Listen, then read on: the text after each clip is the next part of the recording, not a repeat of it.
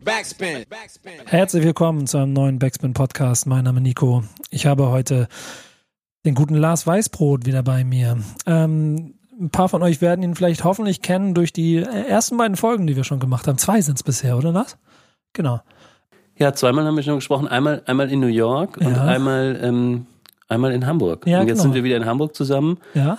Ich, ähm, ich, bin im Zeitgebäude hier. Ich mag das immer sehr, weil da Helmut Schmidt Haus steht und ich dann so richtig hamburgerisch bin, wenn man hier so reingeht. genau, so. ja. Das ist dann sehr schön. Es macht schon Spaß. Ansonsten ist es dann vom Blick her auch alles ein bisschen grau, trist heute. Ich erinnere mich aber immer gerne noch an, an unseren ersten Podcast in New York, wo wir von da an die Idee hatten, wir machen es ab jetzt nur noch in fancy Orten, aber ähm, du bist ja privat ein bisschen eingespannt die nächsten Wochen, deswegen war die Möglichkeit, nach Buenos Aires zu fliegen, jetzt nicht äh, aktuell auf der Liste für uns beide. Ich reise nicht ganz so viel wie du um die Welt, wie ich immer bei Instagram ähm, sehe und dann äh, schreibe ich dir immer, wie man im Internet dann schreibt, schreibe ich dir immer Neid drunter. Neid. Ja, aber auch zu Recht. Ich kann, kann ich aber auch ganz gut mit umgehen. So. Ähm, hab da nicht so das größte Problem mit. Trotzdem ist auch, was den äh, Sound angeht, ist immer sehr lustig gewesen, dass ich bei dieser ersten Folge New York ja dann noch zu dir sage, mach dir keine Sorgen um den Ton, ich habe das im Griff und dann ist es so leicht übersteuert und mein ganzes Team und die, die Soundleute und so und meine Redaktion, die machen sich alle bis heute noch darüber lustig, dass ich halt bei Podcasts halt keine Ahnung vom Ton habe. Deswegen mache ich die auch so gerne. Tja. Ich merke auch gerade. Es kommt auf den Inhalt an. Ja, genau. Ich merke auch gerade, dass ich einen Popschutz vergessen habe live dabei, während ich jetzt hier, jetzt macht jetzt Lärm, hört ihr das? Zack, so. Aber jetzt freut sich dann jeder Tonmensch, dass es noch besser klingt. Wir haben heute. Wir ähm, hätten auch einen improvisieren können aus so einer alten Strumpfhose, wie das echt. Es war mein erstes. Ich habe in, in, irgendeiner Berliner WG ganz früh so Young Horn und ähm, da kannte die noch keiner und Rinnen getroffen und da war natürlich uh, so stand so jetzt, das jetzt Mikro den in, raus gleich am Anfang. Ja, ja, stand das Mikro in der WG-Küche und die alte Strumpfhose so so drüber gespannt als als Popschutz. Finde ich sehr gut und sehr wichtig übrigens, dass du sowas sowas drops gerade, weil ähm, vielleicht der eine oder andere sich vielleicht immer noch mal fragt, warum zum Hölle redet dieser Typ von der Zeit da jetzt hier auf dem Hip-Hop-Podcast mit Nico, Nico, was willst du mit dem? Aber der Grund ist ja der, dass wir uns ja schon ein bisschen länger kennen und schon so, um das hier noch mal ein bisschen zu erklären, die, die gemeinsame Sichtweise auf Hip-Hop sich dann doch ähm, mehr gedeckt hat, als es äh, der erste Eindruck vielleicht von außen sein könnte mit dem bösen Feuilleton-Journalisten und dem assigen Rap-Journalisten, der eh keine Ahnung hat. Äh, und ich glaube, das hat dazu geführt, dass wir uns über die Zeit sehr gerne über Hip-Hop unterhalten. Ne? Ja, total. Ähm, ich ich finde das, ich das super bereichernd, weil ich, weil ich mit dir dann auch irgendwie plötzlich eine andere Position manchmal einnehme, als ich das mit Kollegen hier mache oder so, weil ich vielleicht hier manchmal auch immer so Rap verteidige und dir gegenüber dann versuche immer so eher so kritisch von außen drauf zu blicken. Das ist total bereichernd. Ja, glaube ich auch. Die Idee, die wir für dieses Mal hatten, war dann auch ganz, äh, eigentlich ist sie ganz naheliegend, ähm, aber trotzdem auch ganz schön kam von dir, dass du dir gewünscht hast, wir suchen uns Zeilen, Rap-Zeilen, Rap-Zitate und äh, arbeiten uns an denen durch das Jahr durch. So, liegt es daran, weil du, ähm, also bist, bist du so textaffin? Ja, ja, total. Ähm, das, das geht auch, auch, dafür werden mich jetzt die Backspin-Hörer schon wieder hassen. Das geht auch weit über Rap hinaus. Also mich, mich hat eigentlich, wenn ich ehrlich bin, Popmusik und auch Hip-Hop ist Popmusik. Äh, mit Popmusik meine ich alles, was nicht Klassik ist. Rap ist Popmusik. Da kann, äh, da Rap, ja, okay, ja. ja. Da geht schon los. Da geht schon los, ja. Da muss okay. ich dann, ich mache ja noch so ah. den einen oder anderen Podcast bei uns, da muss ich bei meinen Gralshütern da immer darauf äh. achten, dass die Definitionen stimmen. Ja. Hip-Hop-Musik. Hip-Hop-Musik, Rap. Ja, ja, Rap ist genau. auch Pop. Was wollte ich jetzt sagen? Ach so, nee, genau, mich hat eigentlich immer nur Text interessiert. Es ist einfach so. Irgendwie habe ich das immer so als Medium für, für interessante Texte wahrgenommen. Egal, ob es Punk ist oder Rap oder irgendwas. Ähm, es ist aber auch schon so, muss ich sagen, dass auch mich früher und die Crews oder die Künstler, die mich beeindruckt haben, ich auch immer mehr über Text bekommen habe. Sie mich dann aber, sagen wir so, wenn die Mucke kacke war, mich auch wieder verloren haben. Wenn Mucke ganz cool war, Text dann war der Text aber wichtiger. Weißt du, was ich meine? Also dann, ja, ja. dann war der, war das mit gutem Text war immer das, was mich mehr geprägt hat. Und das ist dann ja auch etwas, wo wir bestimmt nachher darüber reden können, was Warst über die Zeit verloren geht. Warst du auch bei StudiVZ in dieser Gruppe, die hieß, ähm, hör mal auf die Lyrics, Mann. Da, nee. da waren wir früher alle. Nee, haben wir gedacht, nicht. wir sind besonders schlau, weil wir auf die Lyric, Lyrics hören, Mann. Wäre ganz interessant zu wissen, wen du jetzt mit mir meinst, ähm, weil ich war nie. So ich und die anderen Scheißstudenten. Um es mal im Slang deiner Hörer zu sagen. Aber ganz, schon ganz cool, ganz cool, dass du trotzdem, um da wieder drauf zurückzukommen, hier schön droppst. So, übrigens, ich kannte Young Horn und Rin schon, da kannte die alle noch gar nicht. Aber Nein, das stimmt. Young Horn kannten, sorry, Young Horn kannten da schon alle, aber, aber Rin kannte, glaube ich, zu dem Zeitpunkt noch keiner, ja. Ja, und du, aber guck mal, das, da ist nämlich dann auch wieder approved, so, wie viel, wie viel, wie viel Hip-Hop du wirklich bist, dass du in WGs hängst, wo Rin anfängt, bevor er groß wird. So. Also das lasse ich jetzt einfach mal so stehen. Ja. Genau, freut mich sehr. Gibt es, äh, komm, wir machen es einfach so. Ähm, ich habe ein paar zusammengestellt, du hast ein paar zusammengestellt, ja. du hast sie aber aufgelistet und da haben wir im Vorgespräch schon ein bisschen drüber äh, gesprochen. Es wäre mir schon sehr wichtig, dass du die dann auch nennst, die Zeilen. Ja, ähm, um deine Rap-Skills zu beweisen, die du nicht hast und von denen du auch gesagt hast. Äh, wie, wie, hast du es formuliert? Es gibt Dinge im Leben, die man nicht machen sollte. Ja, aber es gibt einfach, das ist eine wichtige Grunde. Ganz viele Sachen vermeiden. Ähm, für Pressefotos keine lustigen Hüte anziehen zum Beispiel, das verfolgt einen dann ewig. Das sagen auch Politiker immer. Ist ein großer Fehler, wenn man sich mal so einen lustigen Polizeihelm oder so aufgesetzt hat. Und nicht versuchen zu rappen. Okay, ja. also rap los. Ich, ich fange mal an mit der ersten Zeile, die, die Nico ausgesucht hat. Okay. Ähm, und die, die kommt von äh, Animus, von einem äh, äh irgendwie Jam FM Spezial. Mhm, genau. Ähm, ganz Anfang des Jahres war das, glaube ich, im Januar. Und die Zeile heißt, wo du herkommst, beten Kids für den nächsten Jordan. Wo ich herkomme, beten Kids für den nächsten Morgen.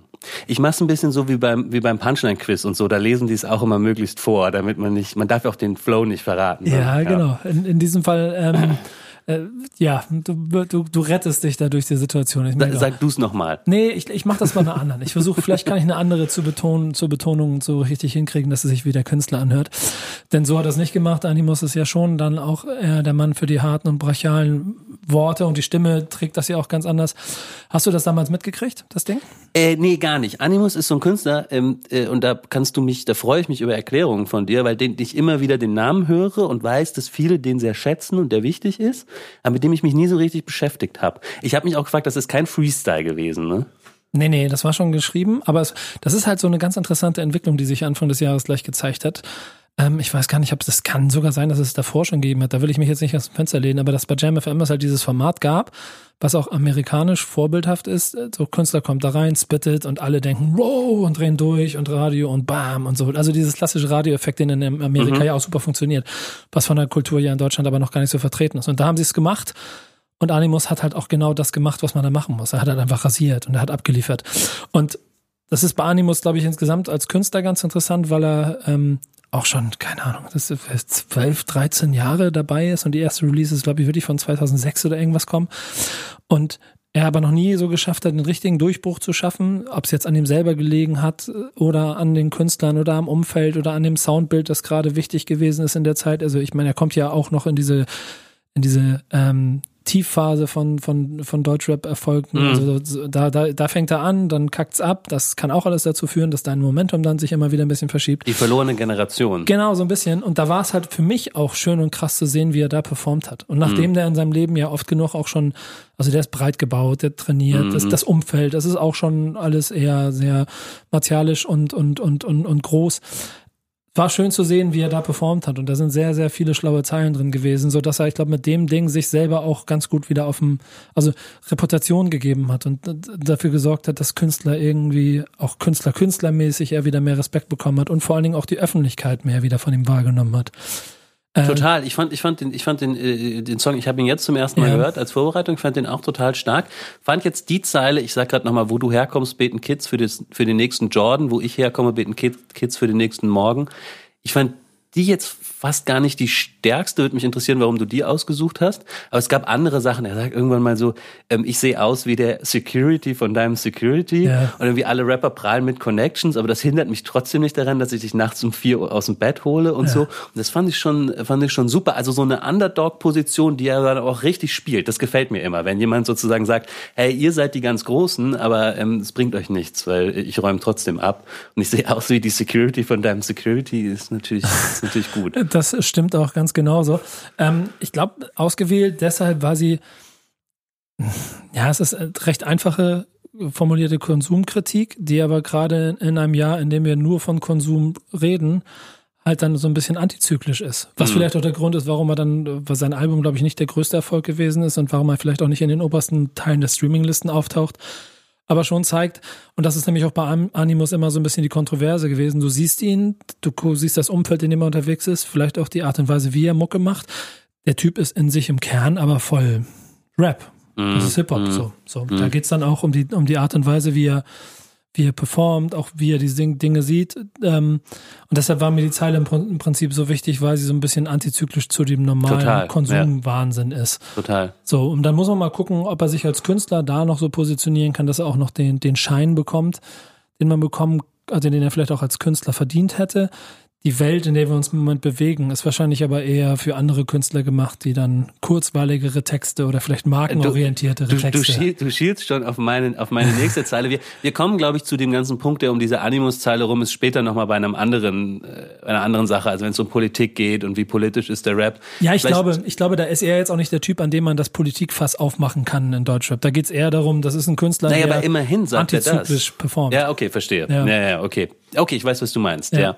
ja äh, Nico schielt hier schon auf meine nächste Zeile und ähm, jetzt bin ich gespannt. Jetzt bitte mit bisschen nee, Betonung. Nee, nee, nee, ich werde das nicht betonen. Äh, vielleicht, vielleicht hasst Nico mich, dass ich sie reingenommen habe, aber ähm, rein objektiv muss sie hier rein. Wenn man über Deutschrap-Zahlen im Jahr 2018 spielt, spricht, kommt man nicht drum herum zu sagen.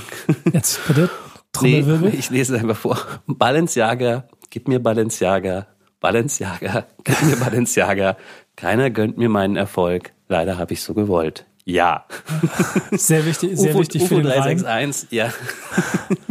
Komm, ähm, beschreib du mir mal bitte aus deiner Sicht, okay, warum UFO 361, also was ist UFO 361 für dich gewesen? Ich, ich, ich mache das ausnahmsweise mal ganz persönlich. Ja. Wirklich, weil, weil am Ende geht es ja auch einfach bei, bei, bei Popmusik im Sinne von nicht Klassik, bei Rap, ähm, darum, was, was man irgendwie da empfindet, wenn man das hört. Und ich kann wirklich sagen, das ist ungelogen, ich hatte in diesem Jahr, keine Ahnung, vier Tage, an denen es mir scheiße ging und nur wieder gut ging, weil ich UFO 361 gehört habe.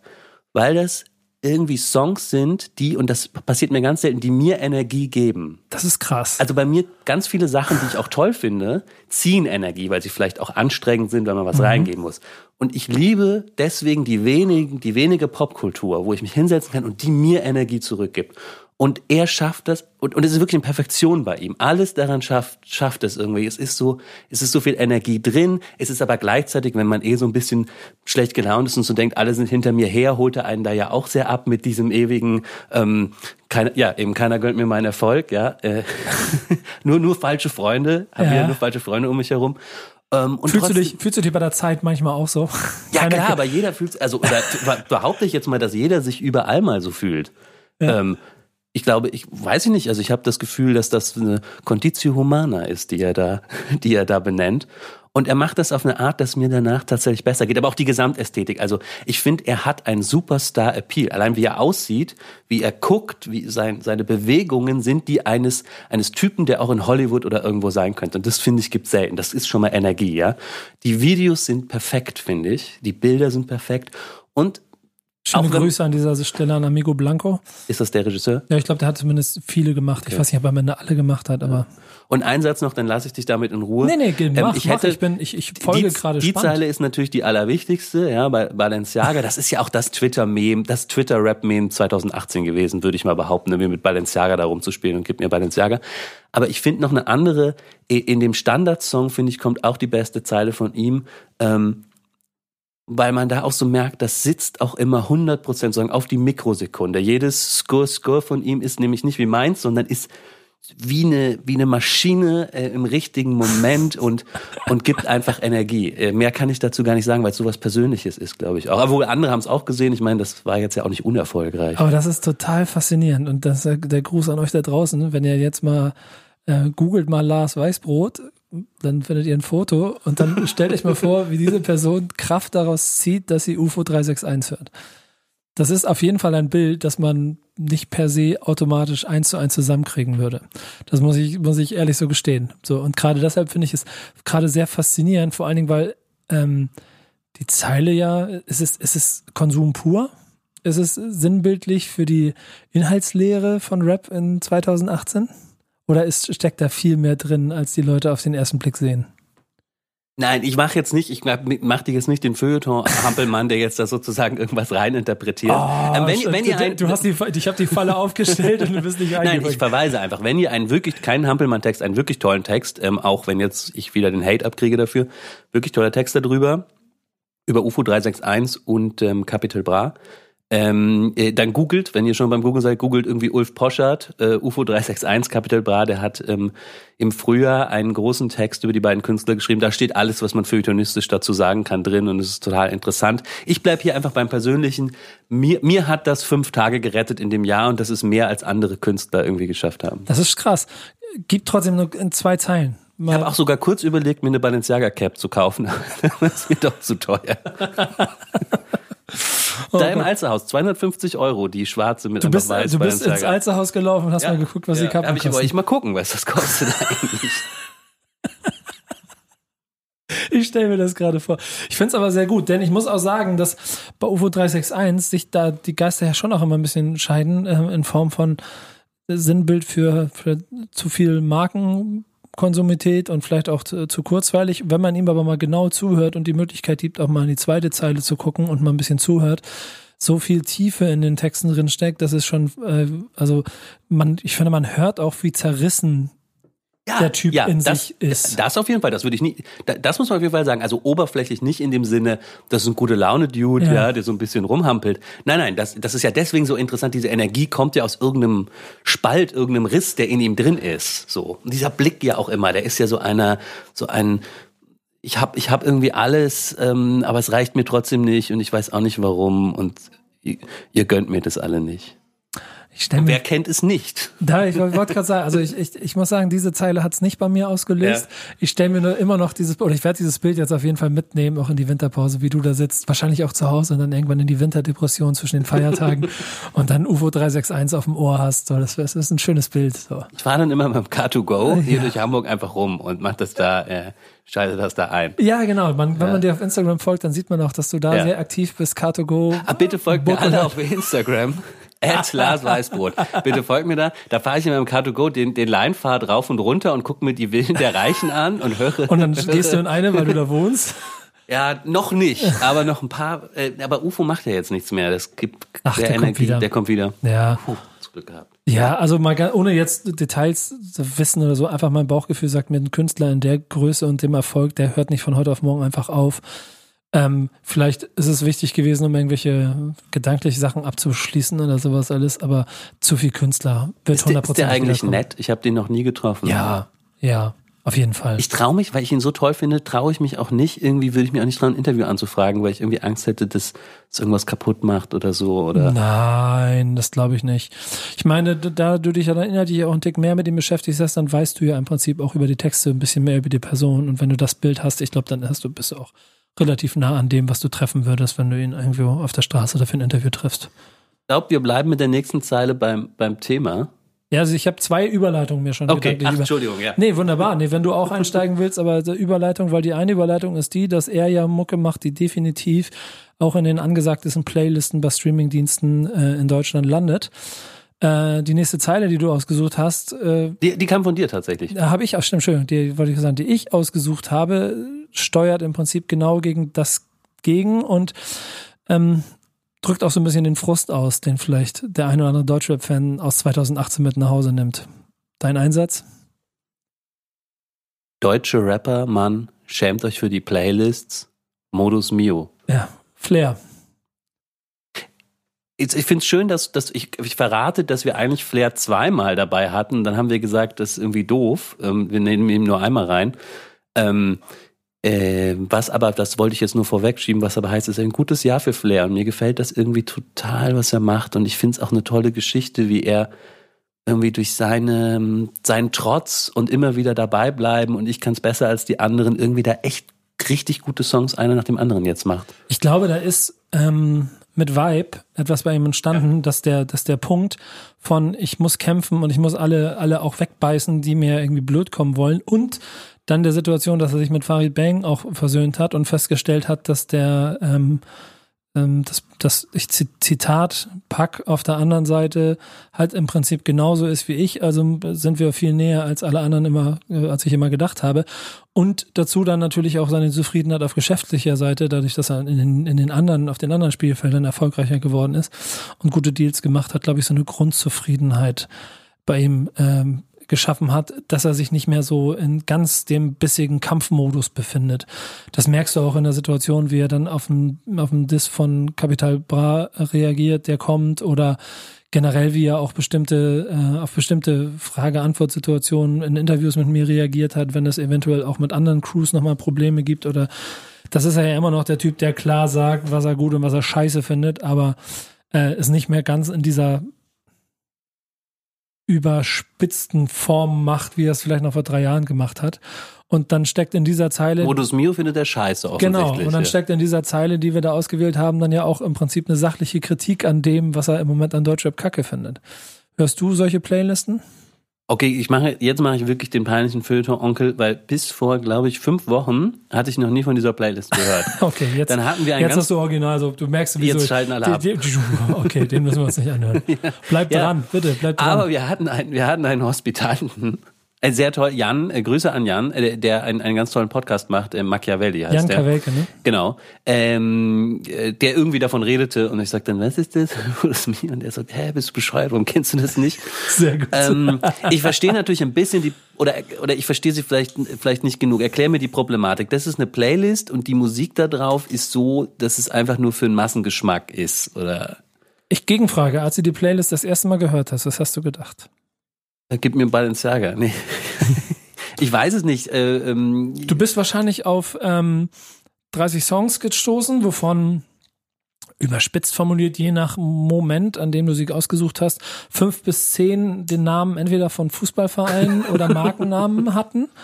Ähm, künstlerisch du alles da drin gehabt hast, was im Prinzip Rang und Namen hat in der Soundästhetik, die äh, angefangen bei den Königen, zweifelsohne in Deutschland, Bones MC und Raf Camorra, UFO, ähm, bis auf der anderen Seite aber auch alles, was KMN da zum Beispiel gemacht hat in der Zeit und, und, und. Dazwischen jeder Künstler mit Rang und Namen Songs gemacht hat, die in diese Playlist passen und genau das dann wiederum auch so ein bisschen der, ich glaube, das Totschlagargument dafür ist, wenn man sich mit Musik differenziert auseinandersetzt, dass es halt zu gleichgeschaltet klingt. Du hörst mm. 20 Songs mm. von wahrscheinlich sogar nur 10 bis 15 Künstlern, weil sie auch alle mit zwei Songs drin sind. Mm. Und jeder Song klingt ähnlich. Und du kriegst immer das gleiche Gefühl, die Adlibs wiederholen sich, der, der Sound, ein Lelele und ein T-Shirt und, und Sonne und ein bisschen gesungen und Autotune und sowas alles. Und das funktioniert ja in vielen Nummern sehr gut. Brauchen wir nicht drüber zu reden. Ich glaube, so ähm, Miami Yassin mit Kokaina wird ein, immer auf immer einer der größten Hits sein, die Deutschrap je hervorgebracht hat. Mit, mit den, mit den, mit meinen Lieblings-Adlibs im Deutsch, Deutschrap eigentlich, weil hinten, er rappt irgendwas von Machiavelli und hinten sagt dann auch einmal Machiavelli. genau. Haben die den eigentlich benutzt für ihr Intro? Nee, ne? Nee, habe ich Jan gesagt, er soll das bitte machen. Ja, das ist doch stimmt. so toll. Machiavelli. ja. Das ist gut. Genau, solche Sachen. Ähm, aber, aber wenn, die Gefahr ist ja, wenn du solche Nummern hast und solchen Erfolg hast, weißt du selber, das geht nicht nur für Rap, das gilt für jede andere Popkultur auch, dann fangen, fangen die Kopien an. Und das ist etwas in Abwärtsstrudel, würde ich schon sagen, in dem Deutschrap so seit anderthalb Jahren steckt, dass die Kreativität ein bisschen oder der, der, der, der Mut oder, oder, der, oder der Druck der Kreativität dem gewichen ist, dass man im Moment einfach relativ einfach einen Song machen kann, der trotzdem äh, schnell erfolgreich ist, weil er in die Modus Mio Playlist kommt. Die hat, keine Ahnung, 500, 800.000 Follower und per se hast du im Prinzip eine Million Streams, nur dadurch, dass der Song da drin ist. So. Und dieser Mechanismus, der macht Kunst so ein kleines bisschen kaputt. Ja, ja, ich, ich verstehe, okay. Ähm, das ist natürlich, das ist natürlich das ist natürlich bescheuert und ähm, nee, nee, weil, weil, weil ich jetzt eben UFO so, so, so, so verteidigt habe und so erklärt habe, warum mir das so wichtig ist, aber ich verstehe natürlich sofort, dass ich nicht 20 UFOs ähm, die letztlich das Gleiche machen, dauernd hintereinander nach oben pushen will, nur weil es gerade gut läuft. Das macht es natürlich sofort langweilig, klar. Es ist aber ganz interessant, weil dein Einstieg, und das merke ich auch immer, wenn du mir mal ab und zu einen Song schickst, was du mega feierst und wo du dann total drauf abgehst. Das verstehst du immer nie, ne? Ähm, ich ja. schicke immer so, ich schick, was habe ich als letztes geschickt? Ich weiß nicht. Elias, das ja. fand ich so gut. Da hast du dann gesagt, ja, finde ich gut, aber warum findest du das jetzt besonders toll? Ja, genau, genau. Das ist remember the name das ist vielleicht so der Effekt, so, der da drin steckt, so, weil ähm, ich davon sehr, sehr viel höre und mhm. immer mehr höre und auch immer mhm. mehr das Gefühl habe, dass es ein Problem in der, in der Kunst gibt. Und da geht es gar nicht darum, dass ich jetzt, dass ich, dass die per se scheiße sind. Ganz im Gegenteil, weil du merkst halt einfach, wie sie auf hohem Niveau sehr gute Sachen machen. Musterbeispiel dafür ist mich, für mich Palm aus Plastik 2. Das ist ein sehr gutes Album. Jede Nummer ist ein Hit. Das sind, das ist genau, das, das, das, deswegen sind auch 13 von 14 Songs in den Top 20 Singlecharts gewesen. Weil einfach jede Nummer geht ding, ding, ding, ding, das geht rein, du kannst mhm. feiern, ist gut im, guter Modus, bam, bam, bam, Modus Mio halt so. Aber wenn das, Was heißt Modus Mio? Mio wegen Millionen? Wahrscheinlich, oder? ne? Ja, gehe ich davon aus. Okay. So, ja. Also da muss ich ja Spotify fragen. Nur, irgendwann überdauert sich das, langweilt das ein bisschen, wenn du es immer, immer, immer wieder. Das ist dann, dass ich dann automatisch dazu gekommen bin, dass ich irgendwann angefangen habe, auf Retro irgendwelche 20 Jahre alten Hip-Hop-Alben zu hören, wo sie rumstottern und Haus auf Maus rappen. Einfach nur, um wieder das Gefühl zu kriegen. Äh, ja, okay, damit bin ich groß geworden, das klingt ganz anders. Und dann äh, fühle ich mich wohl so. so. Also das, das, das tut da manchmal ganz gut, wenn, also zwischen diesen Erfolgen und das soll die nicht schmälern. Also nicht, nicht, nicht falsch verstehen. Da muss man ja auch immer ein kleines bisschen aufpassen, dass die das dann immer gleich als Angriff erzählen. Nein, ganz im Gegenteil. Ich bin aber der festen Ansicht, dass, also zum Beispiel, da auch wieder mein Musterbeispiel ist Bones MC, der irgendwann, hoffentlich nächstes, spätestens übernächstes Jahr, ein Soloalbum macht. Und der hat schon ein paar Mal in seiner Karriere bewiesen, auch manchmal vor weniger Publikum, dass der einfach mutig einfach ein kleines bisschen was anderes macht oder Texte schreiben kann, die so krass ehrlich entwaffnend sind, dass er etwas verändern kann. So. Ja. Und das ist die Hoffnung, dass da wieder mehr Mut da drin entsteht, nicht eine Erfolgsformel immer wieder durchzuballern, sondern dass wir auch mal wieder krass kreative Musik kriegen. Ich, ich wollte gerade überleiten, weil du hast Kannst gesagt, du? Vor, vor House of Maus reimen vor 20 Jahren. ähm, auch das war ja dieses Jahr sehr groß, ähm, fand ich zumindest, auf eine ich glaub, ironisch gebrochene Art zumindest. Gar nicht. Ich glaube auf allen Ebenen, weil es auch antizyklisch dazu führt, dass Künstler, die das machen, automatisch ein bisschen mehr Schein kriegen, weil ich sicherlich nicht der Einzige bin, der sich daran stört. Ja. So, und dann also kommt ein, das automatisch. Ein Aber halbes Beispiel dafür wäre. Speerspitze. Nee, und die Speerspitze hast du, hast du, hast du oder habe ich ausgewählt? Ist auf jeden Fall in unserer Liste. Ich, ich dachte jetzt an VSK. Ja, genau. Dachtest du auch ja, an ja, VSK? Genau. Ich dachte an VSK, ja, weil äh, House of Maus reimen, beziehungsweise äh, ich kämpfe mit Worten wie Legastheniker. Das ist für mich das Genau. Äh, also nochmal, ich habe es, glaube ich, in diesem Podcast schon mal gesagt und sag's nur mal jedem, das zeigt das Genie dieser Jungs, das so verstanden zu haben, wie man in einem Reim eine ganze Ära aufruft. Ich habe jetzt, und ich lese jetzt vor, einen anderen, nicht ganz so lustige Zeile rausgesucht, sondern ähm, aus dem Song Tatjana, ich weiß gar nicht, wer es rappt, ähm, Weißt du noch Tatjana, hinter der war jeder her, sie war das einzige Girl auf dem Curse-Konzert. Und dieser Song Tatjana auf diesem Album ähm, äh, gefällt mir besonders gut, weil er was ganz ähm, auch Politisches macht. Einerseits feiert er 90er Jahre Rap, vielleicht äh, muss man das den Hörern erklären. Ich sage es gerade einmal, weil ich Journalist bin, da denkt man, man muss sagen, VSK sind KIZ und ein paar andere, die sich zusammengetan haben, um eine um ein Hommage-Album auf 90er Jahre Deutschrap aufzunehmen. Genau. So, oder? Ja, ja. genau. Und äh, Tatjana ist einer dieser Songs mit der Zeile, weißt du noch, Tatjana, hinter der war jeder her, sie war das einzige Girl auf dem Curse-Konzert. Und das hat mir so gut gefallen, weil der ganze Song auch auch ein kritischer Kommentar auf 90er Jahre Deutschrap ist und, und irgendwie sagt, das einzige Girl of dem Curse-Konzert, das war auch eine reine Männerveranstaltung. Da war nicht viel mit, mit, mit Feminismus. Ähm, ähm, das war auch irgendwie latent, irgendwie mal so ein bisschen sexistisch. Und das war nicht alles nur toll, aber trotzdem, trotzdem ähm, erinnern wir uns da dran. VSK ist ja auch so eine positive Hommage, aber auch eine kritische. Und das fand ich perfekt dieses Jahr. Aber kannst du, ähm, Nee, das, oder die Frage muss ich anders formulieren. Ähm, also sie, sie war eigentlich, kannst du so ein bisschen den Hype um sowas wie VSK verstehen. Andersrum die Frage eigentlich eher als Feuilleton-Journalist.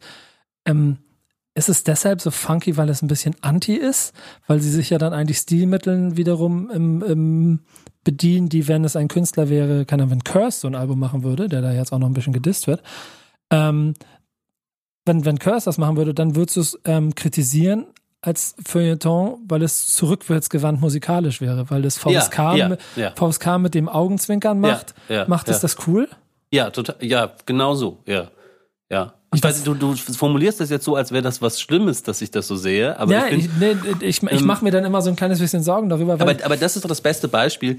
Dieser Song ähm, hat sozusagen, ist eine Reminiszenz an sozusagen den Frauensong wie, wie Dida oder so, aber gleichzeitig eine Kritik. Und das ist doch das Tollste, wenn man sozusagen so eine vielschichtige, so einen vielschichtigen Song irgendwie, irgendwie bauen kann. ich habe da drin halt, ähm, äh, so, Mann, ich habe generell so ein bisschen so mit mir zu kämpfen gehabt. Ich weiß noch, ich glaube, das war auf dem Splash-Auftritt und dann habe ich dann beim Soundcheck bin ich da langgelaufen und dann habe ich da so ein bisschen ähm, zugehört und dann habe ich so die ein, zwei Lines mit ein paar Punches gegen Hamburg gehört und sowas meinte ich und dann äh, und dann habe ich Nico von KZ getroffen und dann meinte ich zu ihm, ja, äh, alles gut, ja, ja, bla bla, VSK Beef ist jetzt on, ne? Hamburg muss zurückschlagen, oder? Und er so ganz empört, was? Was meinst du denn? Verstehe ich das doch eine Hommage. Und das ist wieder eine dieser Ebenen, die bei, die ich auch bei KIZ mein ganzes Leben schon hatte. Die schaffen es einfach dir, bewusst oder unbewusst, die ganze Zeit das Gefühl zu geben, dass du nicht weißt, meinen sie es ernst, meinen sie es nicht ernst, wie ernst meinen sie es, wie weit geht das? Machen sie sich die ganze Zeit nur lustig darüber, ist das Ganze dazu da, um quasi allen Hängengebliebenen den Mittelfinger zu zeigen und sich über die lustig zu machen, die zeitgleiche, aber dankbar zu VSK-Konzerten Ja, ja, gehen. ich war hier, das war schon, ähm, äh, das war schon, das Publikum fand das, glaube ich, eins zu eins gut. Das sah man auch am Alter so ein bisschen, dass, dass die das gefeiert haben, diesen Ja, Rap. und glaubst du, dass KIZ da sitzt und denkt, ja Mann, cool, dass ihr jetzt unser Publikum seid? Oder setzen die dann zur, Backstage und denken, was hast du die Ottos gesehen da vor der Bühne? Alles- alles das- hängengebliebene nein, das glaube ich Rucksack nicht. Hip-Hopper. Nee, nee, nee, das glaube ich, also müsste man sie jetzt fragen, aber das glaube ich nicht. Ich stelle mir schon vor, dass die das auch machen, weil sie es halt selber auch gehört haben und das geht ja auch nicht weg. Aber sie können es halt irgendwie kritisch reflektieren. Ich mal diese die 90er Jahre mal beiseite gelassen, finde Ja. ich an, an diesem Konzept auch noch was anderes toll von VSK oder auch wie KIZ es angehen. Mein ich finde echt, das ist ein, ein Beitrag zur Feminist, Feminismusdebatte, ja. Ähm, das legt irgendwie Sexismus offen, dieser Song. Und sie machen es auf so eine schlaue Art. Und das ging dieses Jahr auch oft daneben, fand ich. Ich ähm, bin sorry, wenn, wenn, wenn jetzt Danger Dan Fans oder er das bescheuert findet. Er meint es ja vielleicht gut, aber diesen Sand in die Augen Song von Danger Dan, von seinem Soloalbum, wo auch viele tolle Sachen drauf waren, aber diese Single fand ich so bieder und und irgendwie, ja, ich habe jetzt eine Tochter und deswegen bin ich jetzt auch irgendwie für Feminismus. Da war es schon vorher.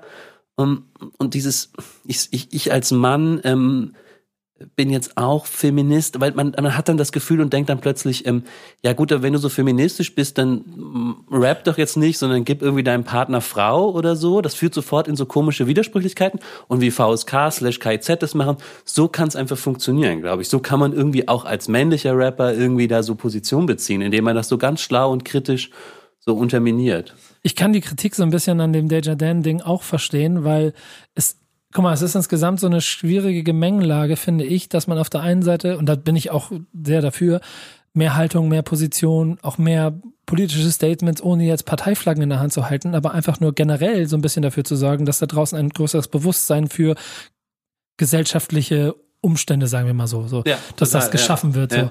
Und das ist total sehr, wichtig, sehr, sehr wichtig, aber dass es dann manchmal vielleicht auch ein bisschen falsch oder zu ernst wieder wird, was in einer Zeit, in der wir uns befinden, dann vielleicht auch kontra, fast kontraproduktiv ist.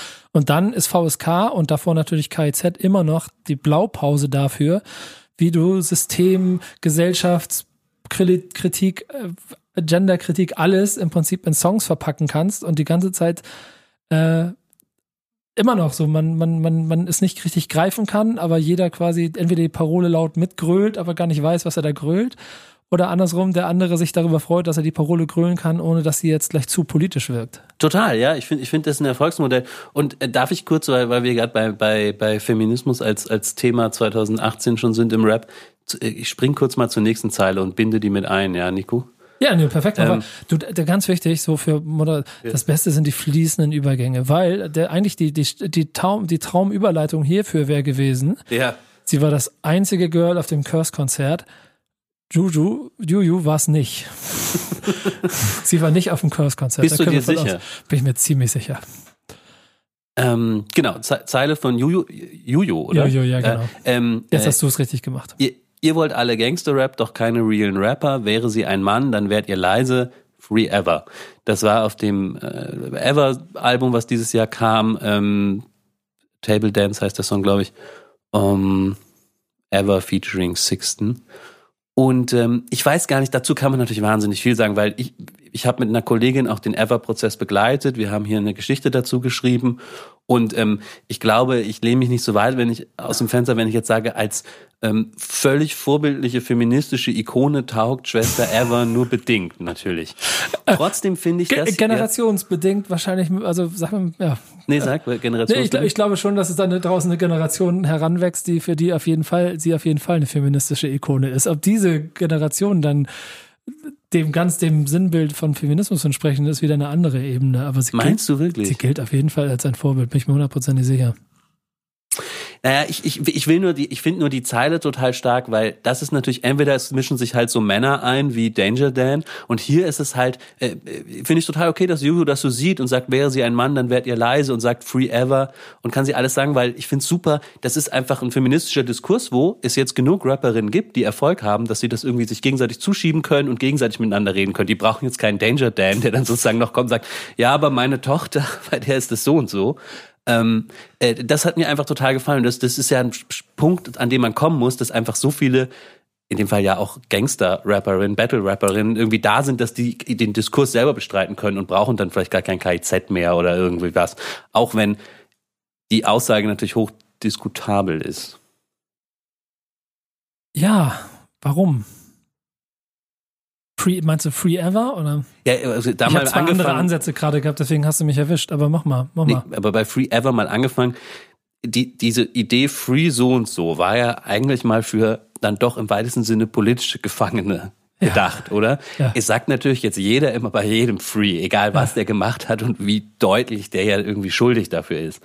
Ähm, da fängt es jetzt schon mal an und ähm, naja, ich meine, äh, googelt auch gerne unseren Text, äh, äh, wenn ihr meinen Namen googelt und, und Schwester Ever Prozess, dann findet ihr den, da stehen ein paar Details dazu drin, dann könnt ihr euch da irgendwie selber ein, ein Bild zu machen. Ähm, ja, ich weiß nicht, du, du sagst, es gibt eine Generation, die das einfach so sieht und sie feiert als Vorbild. Ja, da bin ich mir hundertprozentig sicher. Sowohl Jojo als auch, als auch Ever. Und ähm, beide ja auf eine.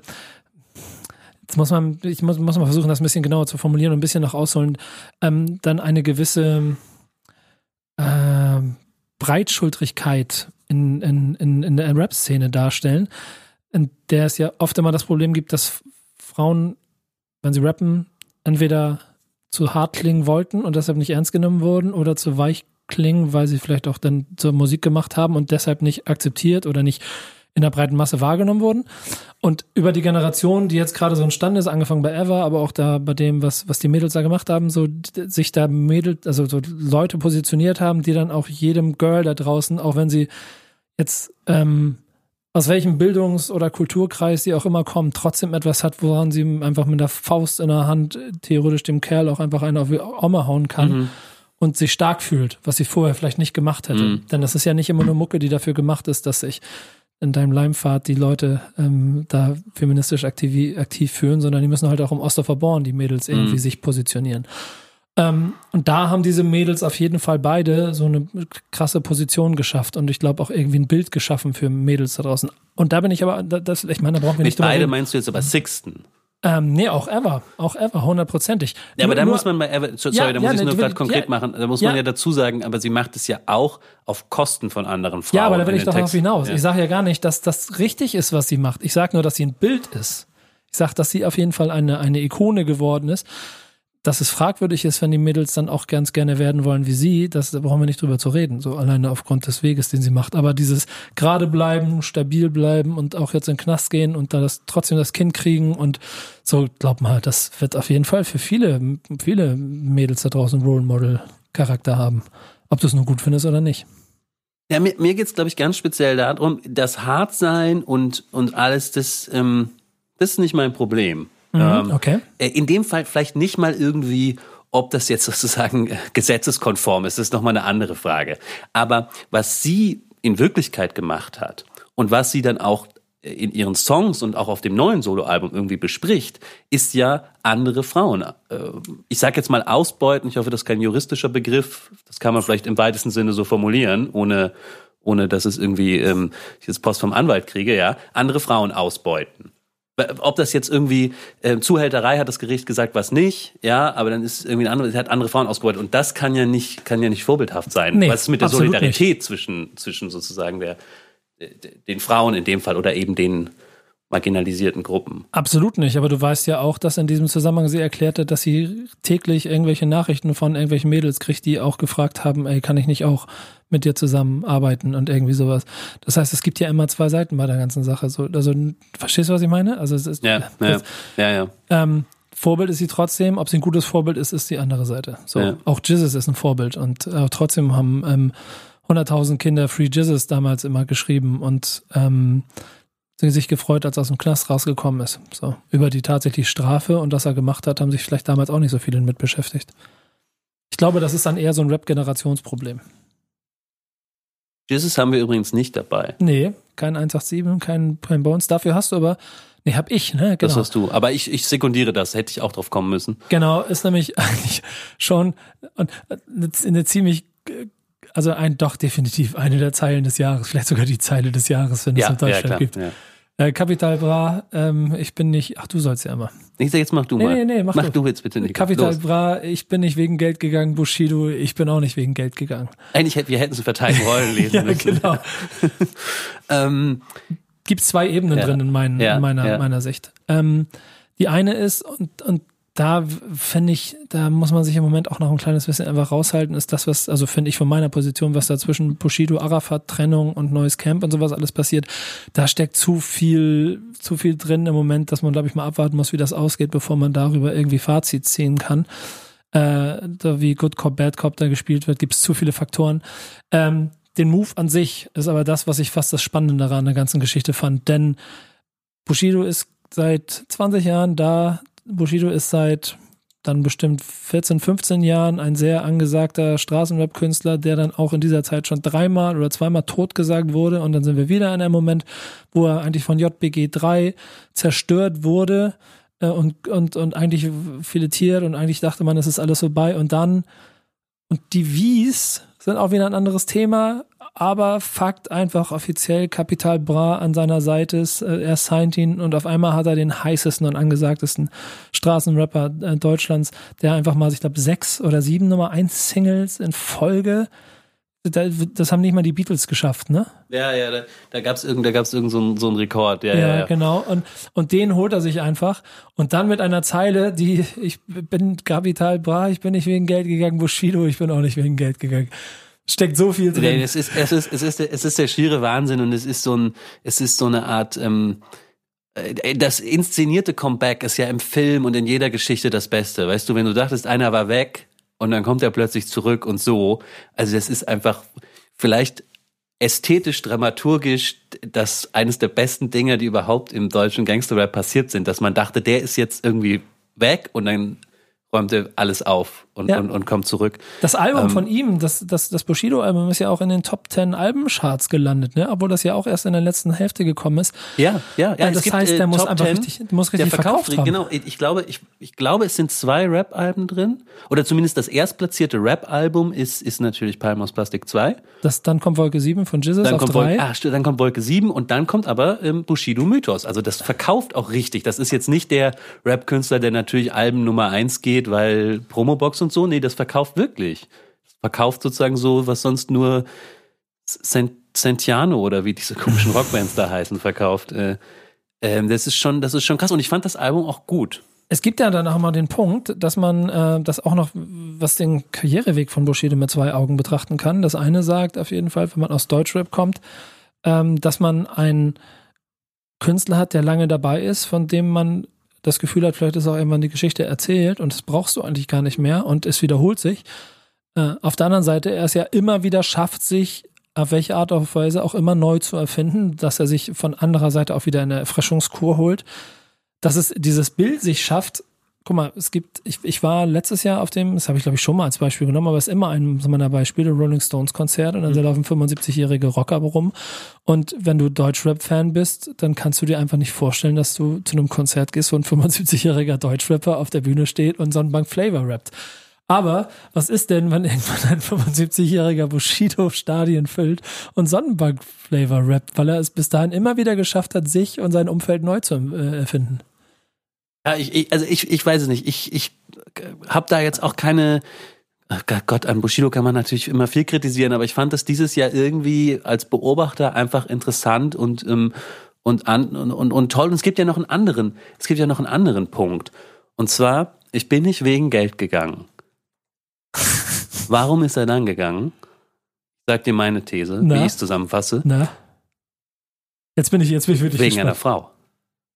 So kommt mir die Geschichte vor. So weißt du im Stern, das Interview und so mit, mit ihr zusammen. Ähm, äh, seine Frau wollte, wollte das nicht mehr. Das ist doch sozusagen das Narrativ, was drumherum spielt. Und Nico, ist das nicht toll? Ist das nicht? Weil das ist doch eine Geschichte, das ist doch eigentlich die Geschichte von deutschem Gangsterrap, von der man immer dachte, es sei, es sei sozusagen eine Gangstergeschichte. Und was ist sie am Ende? es ist eine Liebesgeschichte. Es geht sozusagen nicht, nicht um, um, um, die, um das größte Kilo Koks oder whatever. Es geht am Ende um die Liebe und die Ehe. Es ist eine ganz tolle bürgerliche Geschichte dann natürlich auch. Es geht, ist ja nicht, irgend, ist ja nicht irgendeine Frau, sondern seine Ehefrau und die haben eine Familie zusammen und das betont er ja auch immer und das ging nicht mehr und so. Bin nicht wegen Geld gegangen, sondern wegen meiner Frau finde ich ein tolles Statement. Wenn ich, ich das mal so, ich übersetze das jetzt mal so. Mhm, ich, ich bin äh, sehr interessant, deinen Blick darauf zu, zu, zu haben. So, mal, mal gucken. Im Prinzip schreit es ja nach dem, nach dem Interview, das du mit ihm führen solltest, ne? Er hat ja in diesem Stern-Interview eigentlich schon alles gesagt, was er wahrscheinlich dazu sagen will und kann und und und und und ähm, ja. Oder natürlich in, in, in dem in dem Song, der ja dann nicht so gut ankam in seinem Mephisto. Mephisto-Song, wo es ja auch um sie geht. Ach, deswegen glaube ich das so, wegen dem Mephisto-Song. Da geht's ja, die Fans waren ja deswegen enttäuscht, weil es nicht so viel um Arafat ging, sondern um seine Frau. Ja, führt dann vielleicht aber auch dazu, wenn man ein gewisses Alter erreicht hat, dass sich die eigenen ähm, Felder, auf denen du dich bewegst, vielleicht ein bisschen nicht mehr mit denen decken, die du noch als 20-Jähriger bekämpft hast oder so. Total. Ja, Tatsache, Platz 8. Ich habe eben noch mal kurz geguckt. Platz 8, Platz 2, Palmas Plastik 2, Platz 3, Jesus Wolke 7 und dann. Diesmal bitte noch die anderen vor. Helene Fischer auf 1. Natürlich. Aber äh, mit, mit, dem Album aus, ähm, äh, aus 2017, das muss man dazu sagen. Das ist krass, ja, okay. Ende 2017 erschienen, glaube ich. Ähm, ja. Freiwild auf 4, Ed Sheeran auf 5, Herbert Grönemeyer auf 6. Ich finde sehr geil, dass Jesus halt einfach mal alleine stärker ist als Herbert Grönemeyer. Ben Zucker. Das ist, habe ich auf die Liste geguckt, habe ich noch nicht von gehört. Ich auch nicht. Santiano, deine Freunde und Eloy de Jong ist der nächste, den ich auch noch nie gehört habe. Nee, kenne ich auch nicht. Übrigens, das Lustige sehe ich gerade bei den Compilations, äh, sind Bravo-Charts 100, 102, 101, 103 sind die größten vier äh, Compilations des Jahres. Auf diesen wird OJ äh, Kimo wahrscheinlich nie landen. Oh, sehr gut. Meine Redaktion hasst mich auch für meine Überleitung. So aus, unverständlich. Aus, aus Feuilleton-Sicht so. Sehr, sehr gut. Dankeschön. Sehr gut. Wollte ich mir abholen jetzt hier. Hast du OJ Kimo mitbekommen? Ja, äh, äh, den Song, den du ausgesucht hast, den du gleich uns vortragen wirst, nicht. Du bist dran. Ich, ich bin, bin, raus. Dran. Das war nur einmal, das war nur einmal ein Ausrutscher. Oh nein, aber da tut es mir wirklich leid, weil das so persönlich ist. Das muss ich jetzt einfach ganz sachlich ähm, vorlesen. Ähm, was nimmst du einem Sohn, der keine Mom mehr hat, unterschrieb den Vertrag einen Tag, nachdem sie ich sie begraben habe. Der Start meiner Karriere hat auf ewig einen Nachgeschmack. Ähm, ich überlege gerade, ich sage jetzt mal was ganz Persönliches in diesem Podcast. Äh, ich, hoffe, ich hoffe, das fliegt mir nicht um die Ohren. Ich konnte mich, als du mir das geschickt hast, sofort damit identifizieren, denn ich, ich glaube, lass es mal dabei zu sagen, ich, äh, ist bei mir ganz ähnlich. So. Deswegen habe ich sofort emotional damit eine Verbindung gehabt. Aber ähm, das ist doch auch das Schöne und Krasse an OJ Kimo an, äh, Ende 2018 als Künstler, oder? Guck mal, der Typ ist, hat eine EP gemacht, oh, das ist neun Songs, irgendwie irgendwas zwischen, also Mixtape sagen sie glaube ich selber, irgendwas zwischen EP und Album. So, und ich würde sagen, so, vor allen Dingen expertenseitig, gibt es, glaube ich, keinen, der nicht OJ Kimo mindestens auf einen Top-3-Platz der, der überraschendsten und oder Newcomer oder was auch immer äh, Dinge des Jahres für sich packen wird. Und das Ding wird, das, die Skype, Skype LP oder was das ist, die wird auf jeden Fall überall in den besten Listen stattfinden, weil er halt, glaube ich, eine gewisse Mischung aus einer Straße, also auf jeden Fall so einer Roughness hat, so, die, die, die man, die man hören will und trotzdem aber so viel Tiefgang in seine Texte, Texten liefert und dabei aber noch so roh und so fast, fast unbeholfen naiv wirkt, so im Vergleich zu den abgebrühten Rapstars, die vielleicht sonst in rumlaufen, dass er, glaube ich, also deshalb wahrscheinlich für alle Leute so hochgelobt wird. Ganz, also ich habe ich muss, ich muss sagen, bevor du mir jetzt mich nochmal drauf gestoßen hast, ich kannte nach den Titel vergessen diesen Song, wo er vor so einem Haus sitzt mit so einer Cornflakes-Packung, wo Kimo draufsteht. Ähm, das war so die die Single oder das Video. Mhm. Weißt du, welchen ich meine? Nee, auch gerade nicht. Ich suche nebenbei. Du suchst nebenbei. Ähm, kannst du nur kurz sagen, wo kommt der her? Ist das Berlin oder ganz woanders? Nee, Mannheim. Ähm, Mannheim, okay. Ja, genau. Kommt da und äh, der, die, ich tippe, also das, das berühmte, die berühmte Geschichten immer von der, von der äh, Militärbasis, der ah, mh, amerikanischen mh. Einflüsse. Ich denke, dass man das musikalisch auch hört. Ich muss ehrlich gestehen, ich weiß noch nicht so viel mhm, über ihn. Man weiß nicht viel. Mhm. Ähm, es gibt einen Podcast bei All Good, bei den Kollegen von All Good, den ich mir mal ein kleines bisschen angehört habe, um ein bisschen mehr für den, über den zu erfahren. Und es hat natürlich auch sofort getriggert, weil, und das ist dann ja immer auch das bei mir der Punkt, wenn es um meine journalistische Arbeit im Hip-Hop geht, dass ich gerne Geschichten erzählen möchte.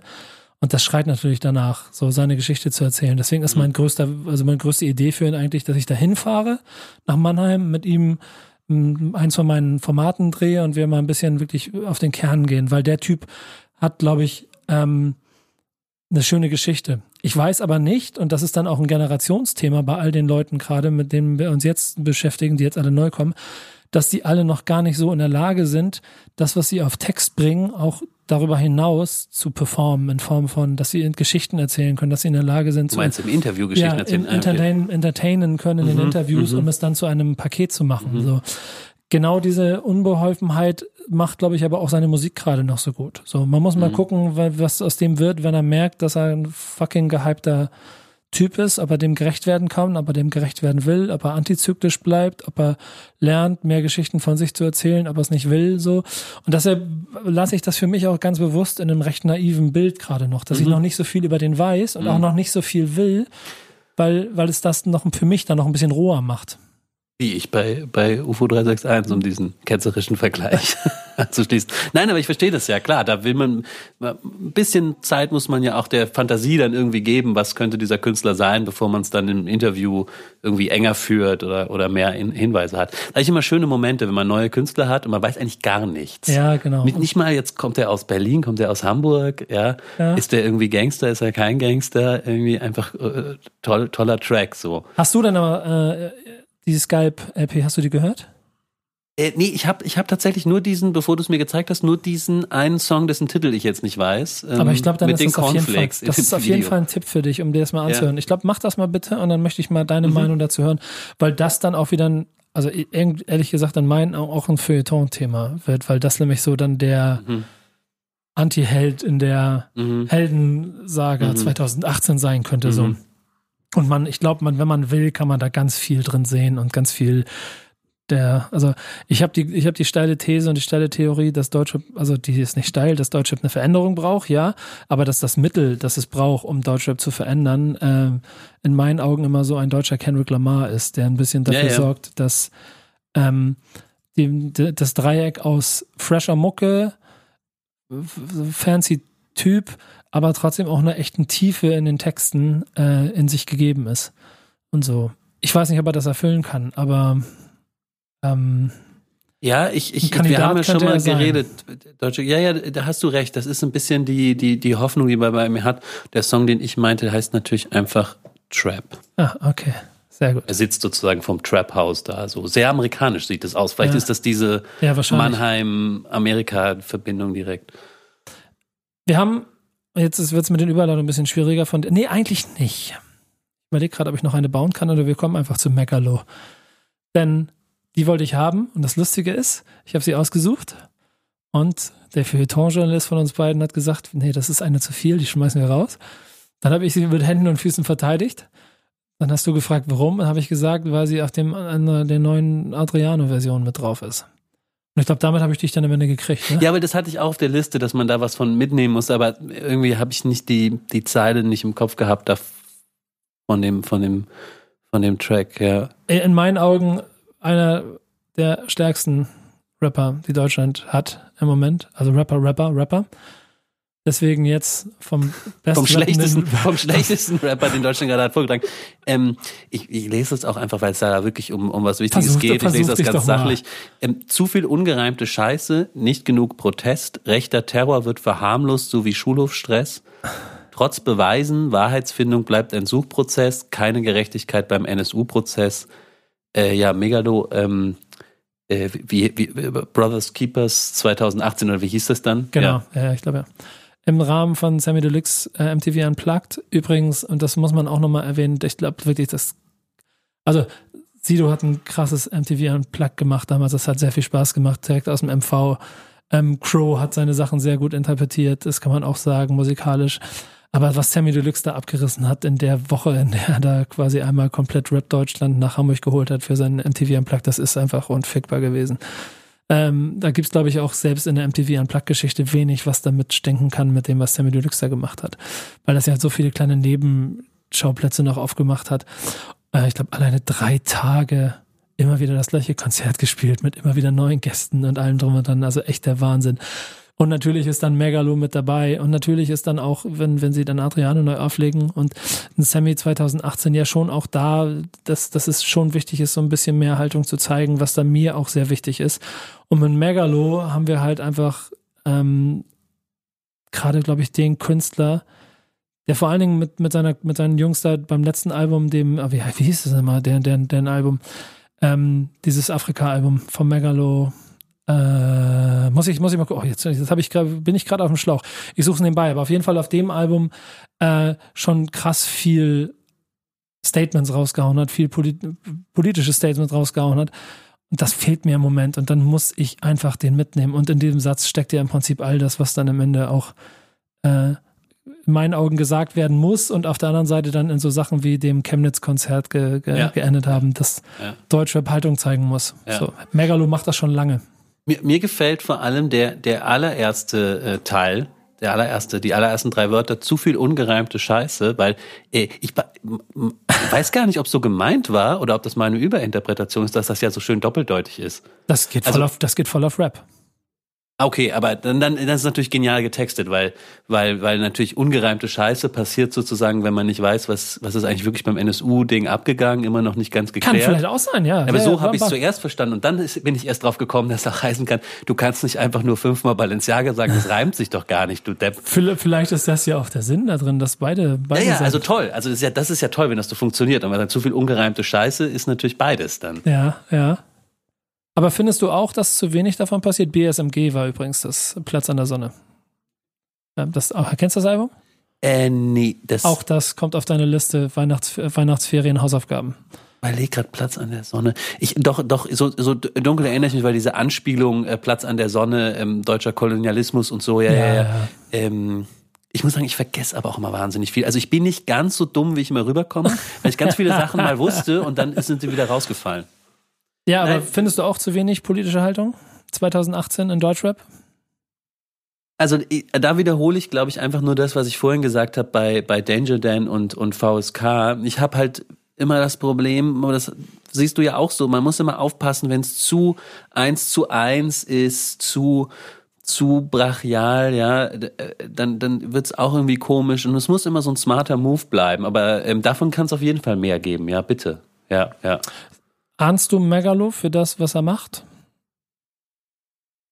Also äh, angesichts dieser Zeile und dem, was du jetzt sagst, da tut mir das so ein bisschen leid, dass mir immer so ein bisschen egal war. Ich habe das nicht richtig, nicht richtig verfolgt. Ähm, äh, kann da jetzt gar nicht so viel zu sagen. Finde ich aber sehr interessant, weil es dann ja, guck mal, ähm, das, das ist, ist, aber kein, da stehe ich nicht fürs Feuilleton. Ich glaube, das Feuilleton, hat, war, da war er schon immer so auf dem Schirm, nur bei mir persönlich jetzt nicht so. Guck mal, ich will dich jetzt aber pauschal, ja. äh, pauschal verurteilen für Feuilleton. Natürlich ist der nämlich da sicherlich ein Thema, weil er das, das Spielchen zwischen uns beiden führt ja auch immer ein bisschen dazu, dass ich Deutschrap manchmal ein bisschen anders sehen sollte oder ja, von außen ja. drauf gucken kann. Wir haben zum Beispiel auch bei dem Kollega-Interview, das ich gemacht habe, dieses elendlange, warst du, glaube ich, einer der ersten, kann man auch mal sagen, die ich dann auch mit ins Vertrauen gezogen habe und dir das gezeigt habe, um einfach auch mal deine Sicht auf das Gespräch und auf das Ergebnis so haben wollte, weil es mir dann auch sehr wichtig ist, von deiner Seite immer so die Außensicht schnell zu bekommen.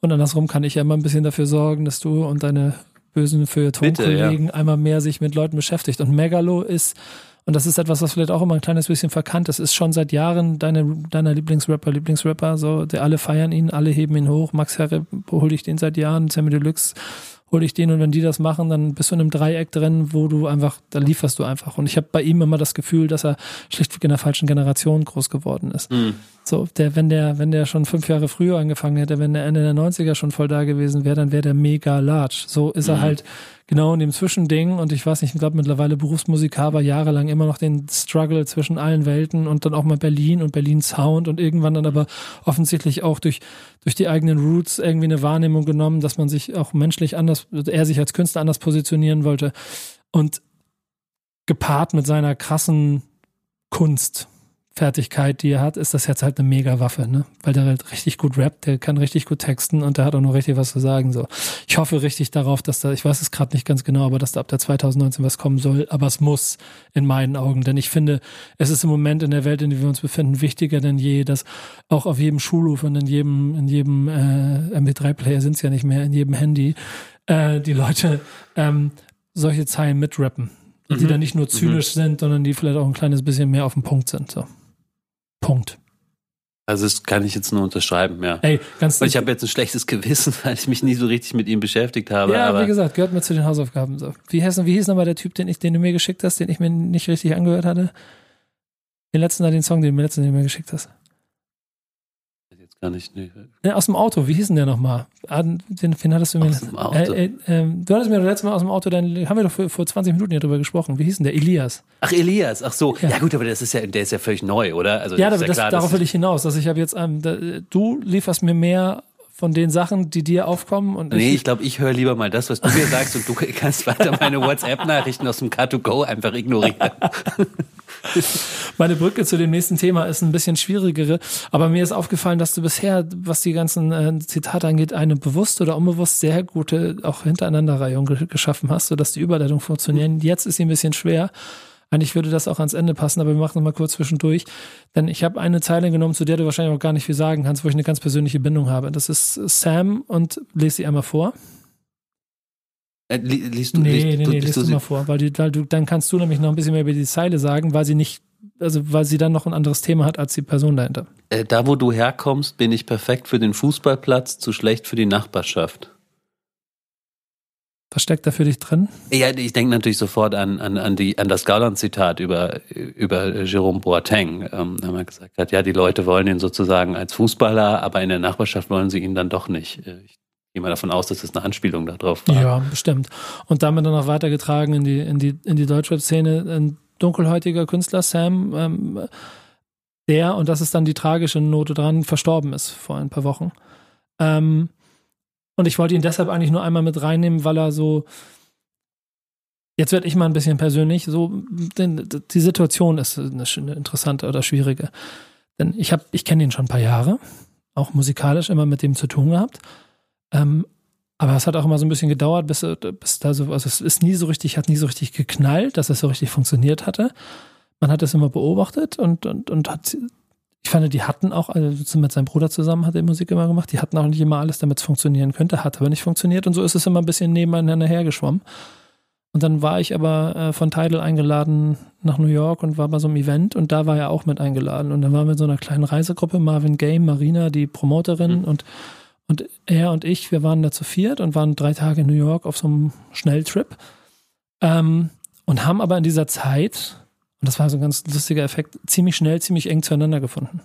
Ich habe Marvin Game richtig gut kennengelernt, also wie schnell man das in so ein paar Tagen kann, aber habe jetzt auch ein ganz anderes Bild von ihm und ein viel besseres und intensiveres, als ich das vorher vielleicht hätte haben können. Ähm, Marina und ich kennen uns seit Jahren, aber Sam ganz genauso. Und da habe ich, hab ich einen Typen kennengelernt, der einfach so strahlend, so fröhlich, so ehrlich, fast zu naiv für die Musikszene war, aber so, so entwaffnend, sympathisch. Und äh, ja, ich weiß, es gibt eine Situation, wo wir uns ähm, am Times Square sitzend über Familie und auch sogar über Tod und, und Verluste und sowas alles unterhalten. Und es war so eine schöne Runde und ich bin so glücklich. Da, ich habe so Fotos von uns auf dem Handy und so. Es war so eine schöne Zeit. Und dann erfahre ich auf einmal, dass er eine Woche später einfach von heute auf morgen nicht mehr da ist. Und das hat mich, das hat mich ein bisschen umgehauen. So. Ja, verstehe ich. Oh. Gibt es denn da sozusagen eine musikalische ähm, ein Vermächtnis, was, was jetzt irgendwie noch, noch erscheint oder worauf, ja, worauf ehrlich, man jetzt hinweisen ehrlich, kann? hoffentlich nicht, ganz ehrlich. Ah. Also ich bin mir sicher, dass vielleicht noch ein bisschen was kommen wird, aber es gibt auch nichts Schlimmeres als diese, diese Postum-Veröffentlichung, wo dann okay wo dann noch so ein bisschen ne, mit den Veröffentlichungen gearbeitet mhm. wird, das wird dem auch nicht gerecht. So. Okay, verstehe. Ich glaube, im Moment ist Lieber die alten Sachen dann nochmal noch mal anhören. Viel wichtiger in dem Kontext finde ich für mich die Botschaft, die ich damit dann jetzt auch hier gerne mal rausgebe, so, ey, hört auf mit der ganzen negativen Scheiße. So, es kann so schnell vorbei sein. Es gibt, und es ist egal, was du machst von heute auf morgen. Think positive. So. Ich, ich bin, bin ein bisschen Vielleicht hängt es auch mit generell Lebensumständen oder der Welt, in der wir uns befinden. Und äh, ich meine, das kennst du auch, selbst wenn du Kartograf bist, wie aggressiv und alles so ist. Das geht mir alles so auf die Nerven, wo ich manchmal so denke, wie unnötig ist das eigentlich alles. Und dann treffe ich auf einen Typen, der rein herzlich und so offen und freundlich war, wie ich schon lange keinen Männer in der Branche kennengelernt habe. Und dann ist der am nächsten eine Woche später nicht mehr da. So, achtet darauf, dass es alles ein bisschen positiver wird, sonst, sonst geht vielleicht schnell was verloren.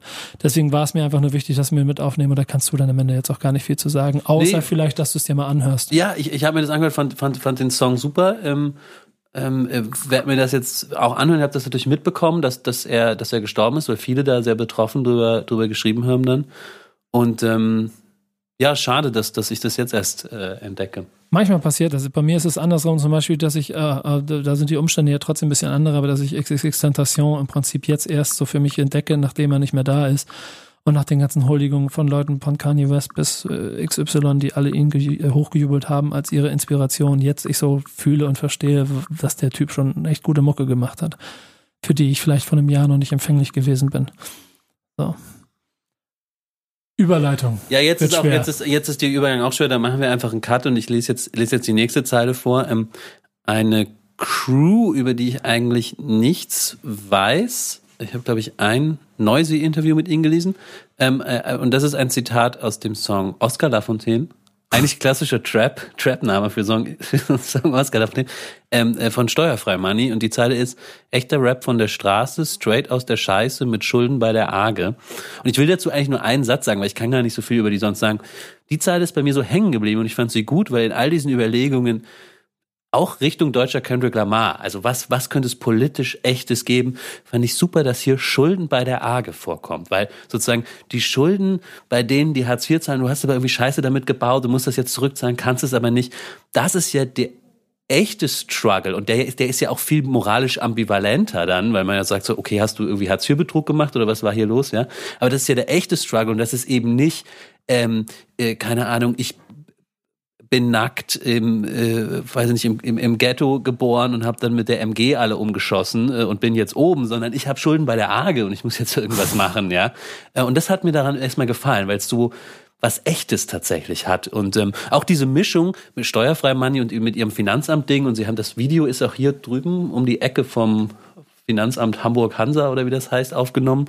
Ähm, äh, da hampeln sie dann so davor rum und das fand ich auch interessant, dass sie dann gleichzeitig so auch gegen Steuern sind. Das passt natürlich auch in die, bürgerliche politische Kategorie, wo man so denkt, wer links ist und wenig Geld hat, ist für Steuern, für Transferleistungen, aber die sind da irgendwie, ich fand das spannend, ich weiß aber nichts über die. Deswegen kann ich mehr gar nicht mehr sagen.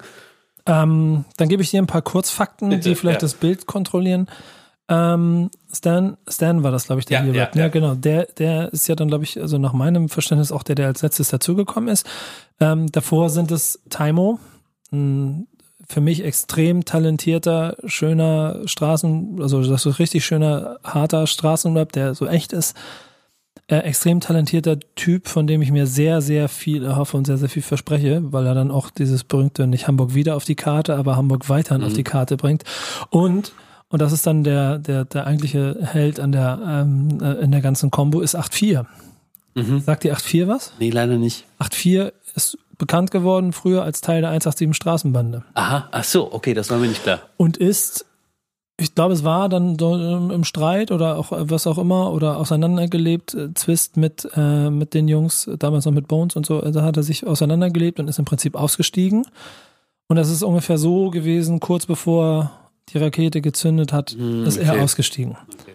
Ähm, und auch bei ihm ist es so, dass ich mir, ich bin felsenfest davon überzeugt, wenn er in diesem Bus drin geblieben wäre, dann wäre der vom, von, von allem, was er kann, mindestens so, so auf dem Level von dem, was, was ein Jizzes kann, weil der einfach damals schon ein guter Rapper auch wieder dieses echte, dieses straßenhafte, so, so glaubhaft rüberbringen kann, aber dabei unheimlich entertainend ist. Also der im Gesamtpaket genau das liefert, was du brauchst, auch um, um, um erfolgreich zu sein. Aber aus bestimmten Gründen sind sie es halt noch nicht so, wie sie es vielleicht sein sollten. Aber auch das, auch, auch diese Sache muss ich jetzt wieder kaputt machen. Kannst du dich mal einmal umdrehen, bitte? Da ist so eine Plastiktüte. So mal rausholen, was da drin ist, kurz.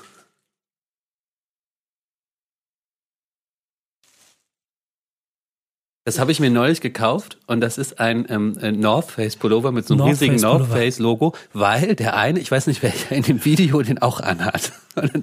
den finde ich so geil. Und, und das passt, die rappen von Schulden von der Arge und haben diesen, dieses riesige North Face Logo. Ich will den jetzt auch. Dann habe ich mir bei Trekking König, Shoutout an Trekking König Hamburg, äh, ein, ein North Face Pullover gekauft. Denn es geht einfach nur um Mode. Nico, du musst es akzeptieren. Es ist einfach nur geile Marken, ja. geile Geschichten von geilen Marken. Ich möchte ja. dich nächstes Mal in diesem Pulli sehen. Kannst du den bei der Arbeit tragen oder gibt das Ärger? Muss man, muss man bei der Zeit schon in Bei der Zeit kommen? muss man einen North Face Pullover tragen. Nicht, oder, oder, oder eine Patagonia Weste. Sehr gut, alles klar. Okay. Oh Gott, oh Gott, oh Gott. Ja, das ist schon interessant zu sehen, wie Deutschrap dich dann doch dazu beeinflusst. Was war es noch? Balenciaga Cap, war die zu teuer? ja, ja, hab ich gedacht, nee, so, so dumm bin ich auch nicht. Aber ein 80 Euro North Face Pulli, ja, der war, der war noch ja. drin. Das ist auch okay, schmerzfrei. Ähm, ich bin mal gespannt. Ich springe mal ein kleines bisschen, Bitte. überspringe die anderen mal ein bisschen. Ob du denn aber auch bereit wärst, dir eine Sonnenbrille zu kaufen. Oder ähm, heben was anderes, weil du hast von ihr ein anderes Zitat gewählt, als das, das ich genommen hätte. Du hast Loredana ausgewählt. Ja, weil auch die, ähm, weil, weil auch die an mir vorbeigegangen ist. Die Sonnenbrille-Ding habe ich irgendwie nicht mitbekommen, was ich mir gar nicht, ich verstehe es gar nicht. 35 Millionen YouTube-Klicks und keiner hat im Feuilleton irgendwie Bescheid gesagt. Ähm, das wird ja eine Million Follower bei Instagram. Ding ähm. Dong, ja, Feuilleton, hallo. Ja, hallo, ich bin Loredana. Ich wollte Bescheid sagen. Ich habe da einen Song, der hat schon 20 Millionen Klicks. Wollt ihr nicht mal? Äh, ja, wir haben schon geschlossen. Ja, leider, leider schon zu. Ja, kommen Sie morgen wieder. Die äh, jetzt, jetzt ist so ein neuer Song erschienen, ähm, äh, Million Dollar Smile und ich finde den einfach wahnsinnig toll. Also keine Ahnung, irgendwas stimmt da alles dran. Ich finde sie, äh, ihre Performance, wie sie rüberkommt. Ähm, Nico hat dann eben schon gesagt, ja, ja, du bist verliebt. Keine Ahnung, aber sie ist einfach, ähm, sie hat auch wie UFO 361 einfach so ein, so ein Star-Appeal. Das kommt einfach so, so rüber. Ähm, und äh, die Zeile, die ich ausgesucht habe, ist, du holst dir Gucci und ich versuche dich jetzt mal zu rappen. Mach ja? mal. Das ist ganz gut. Wir sind jetzt bei einer Stunde elf. Wer bis hierhin zugehört hat, der hat auch verdient, dass du jetzt einmal anfängst zu rappen. Nein, ich traue mich nicht. Du holst dir Gucci und Prada, doch du bist noch ein, immer noch ein Versager. Poste ein Foto mit Hashtag ich nehme dir all dein Cash weg. Die habe ich einfach ausgesucht, weil äh, endlich hat jemand mal einen guten Reim auf das Wort Hashtag gefunden. Das muss man ja auch lassen. Ich, ich nehme dir dein Cash weg auf mhm. Hashtag, fand ich gut. Ja. ja. Also ich, ich fand es irgendwie ein super Song, gibt mir auch Energie ähm, fand ich super. Es ist interessant, ähm, welche Künstler dir Energie geben. Ist aber auch interessant, dass du vorher noch nicht auf sie gestoßen bist, denn die hat ja schon einen Wahnsinns-Hype mit von den Sonnenbrille ähm, dieses Jahr äh, heraufbeschworen. Und das wird mal ganz interessant zu sehen, ähm, wie sich das weiterentwickelt. Gemanagt und betreut so ein bisschen auch den Umfeld von, von Banger Musik. Ach echt? Ja, ah, okay. Also die Leute sind hängen da ein bisschen mit äh, zusammen, so dass die sich auch um sie kümmern. Ähm, also labelmäßig, die ist jetzt nicht bei Banger Musik, ne, um das hier mhm. klar zu machen. Aber so, so, also das heißt, darauf will ich nur hinaus, hat Leute. Ist das so wichtig, dass man das nochmal ich sag's einfach mal für die Leute da draußen, so bevor jetzt hier. Zur Information, ich bin auch nicht bei Banger Musik gesigned. Ja, genau, du bist auch nicht bei Banger Musik gesigned. Du wirst auch nicht gesigned. Der, ähm, aber damit will ich nur betonen, auf jeden Fall auch einen sehr, sehr stabilen und so sehr ausstrukturierten Background, der dafür sorgen wird, dass sie gut positioniert wird. Und die hat halt alles, was du brauchst, um Superstar zu werden. Ne? Da sind wir ein bisschen bei den Role Model-Ideen von vorhin, von Ever und von Juju, also Sixten, was da so passiert ist, ist sie nochmal ein anderer Entwurf, der noch ein bisschen, sie ist noch ein bisschen äh, von, von, also noch ein bisschen, wie soll man das sagen, weiblicher, also noch ein bisschen mehr Beauty als die anderen, die werden ja alle schon ein bisschen so, so auch, da siehst du auch schon die Roughness in der ersten Sekunde noch ein bisschen mehr Beauty vielleicht und die blonden Haare, das ist ja eh auch immer noch ein bisschen mehr, noch ein bisschen mehr Mädchen und so, wo man schnell mit Klischees arbeiten könnte und sie abstempeln könnte und dabei dann aber so eine krasse, A, Performance, B, die, die, die ganze Haltung, dieses ganze, die ganze Attitude, die sie über ihre Mucke verteilt und sowas alles. Da steckt so viel, so viel Superstar-Appeal drin, dass ich richtig gespannt bin, wie sich das so 2019 entwickelt. Ja, weil, weil wenn ich es richtig verstanden habe, war sie ja auch zuerst sozusagen Influencerin. Sie kommt ja, ja eher genau. daher und ich sage jetzt hoffentlich nichts Falsches, aber das ist doch das Modell Cardi B, oder? Cardi B war doch auch zuerst ähm, äh, Influencer, Reality-TV-Star, genau, was genau. auch immer, und dann eine, eine, sehr gute Rapperin oder zumindest eine Rapperin, die, wo alle sagen, die hat wahnsinnig Einfluss und das ist super wichtig. Cardi B ist die wichtigste macht. Rapperin der USA ja. im Moment so. Und ich glaube, Loredana hat alle Möglichkeiten auch oder zumindest, ähm, wie heißt es immer, das, das, das Besteck ist da, um das genau auch so zu werden. So. Mhm. Im Moment gibt es nur ein paar Songs, aber ähm, ich habe schon ein bisschen über die Zukunftspläne gehört und das, das ist schon, das ist alles mit sehr viel Hand und Fuß, was die da machen. Das ist schon sehr, sehr gut. Ich bin gespannt. So. Ähm, gespannt, boah, schlechte Überleitung bin ich auch, auf so die letzten beiden Künstler, die wir uns ausgesucht haben. Ähm, kommen die beide von mir eigentlich? Ja, wobei, wobei ähm, ich sie auch, ja, finde auch, man muss die dazu nehmen. Ja, ja. Aber du hast die beiden Textstellen ausgesucht. Ja, wir fangen trotzdem mal mit der unteren an, glaube ich. Jessin. Genau, von, von, von dem, von dem Jessin-Solo-Album, was kommt, ähm, äh, Abendland, doch was nützen die schönsten Metaphern, wenn es die Dümmsten nicht raffen, es wird dunkel im Abendland. Ähm, Finde ich, finde ich eine super Textstelle, weil sie ein bisschen alles unterminiert, was wir gerade geredet haben, weil er ist ja natürlich ein großer Pessimist und fast Nihilist und sagt ja eigentlich jetzt, Leute, mit eurem tollen Rap und den tollen Metaphern und was auch alles bringt halt nichts. Wir können es auch lassen. Und das ist schon diese Traurigkeit, die ja bei ihm und bei Audio 88 bei den gemeinsamen Tracks immer dabei ist nur, nur kurz, weil ich wirklich will, dass das ein Hit wird. Ich finde den zweiten Song, Haare Grau, einfach von den Beats, wie er rappt, einfach das, das wirklich mal Hitpotenzial. Ich hoffe, dass das irgendwie ein bisschen größer wird. Du hast dann sofort gesagt, nee, das schafft's nicht auf die Modus Mio Playlist. Das, das meine ich ja damit, weil die Musik halt ein kleines bisschen sperriger ist und die, die, die, die Message wahrscheinlich zu, zu deep der Künstler vielleicht nicht fancy genug und das ist halt, das ist ja dann auch, ich sage das ja nicht, weil ich nicht will, dass er Erfolg hat, sondern weil ich mir denke, ja fuck, aber irgendwie schaffen die das einfach nicht. So. Und das ist dann irgendwie vielleicht auch ein Paralleluniversum, das sich auch dankbarerweise dann neben dem ja auch volle Daseinsberechtigung besitzenden Modus Mio-Welten ähm, ähm, einfach entwickeln muss, wo es bisher ja einfach auch recht viel Brachland gibt, weil du es alles gar nicht so mitkriegst. Ja, aber äh, dass es alles gibt, ist schön, aber wenn ich das anklicke und wenn ich manchmal so Songs anklicke und die haben dann so in dieser, weißt du, Deutschrap ist alles, ja, und dann haben die so 12.000 YouTube-Klicks was kriege ich wahrscheinlich, wenn ich irgendwie sage, ich habe mich bei YouTube hingestellt und irgendwie das ist dann traurig. Also da will ich dann wirklich auch, dass, dass die Sachen manchmal so kleine Hits wenigstens werden. Aber dann ist es ja wieder der, der Rap-Charakter von früher, dass es das Ding ist und dass es erst dann cool ist, wenn es noch nicht so viele Leute kennen.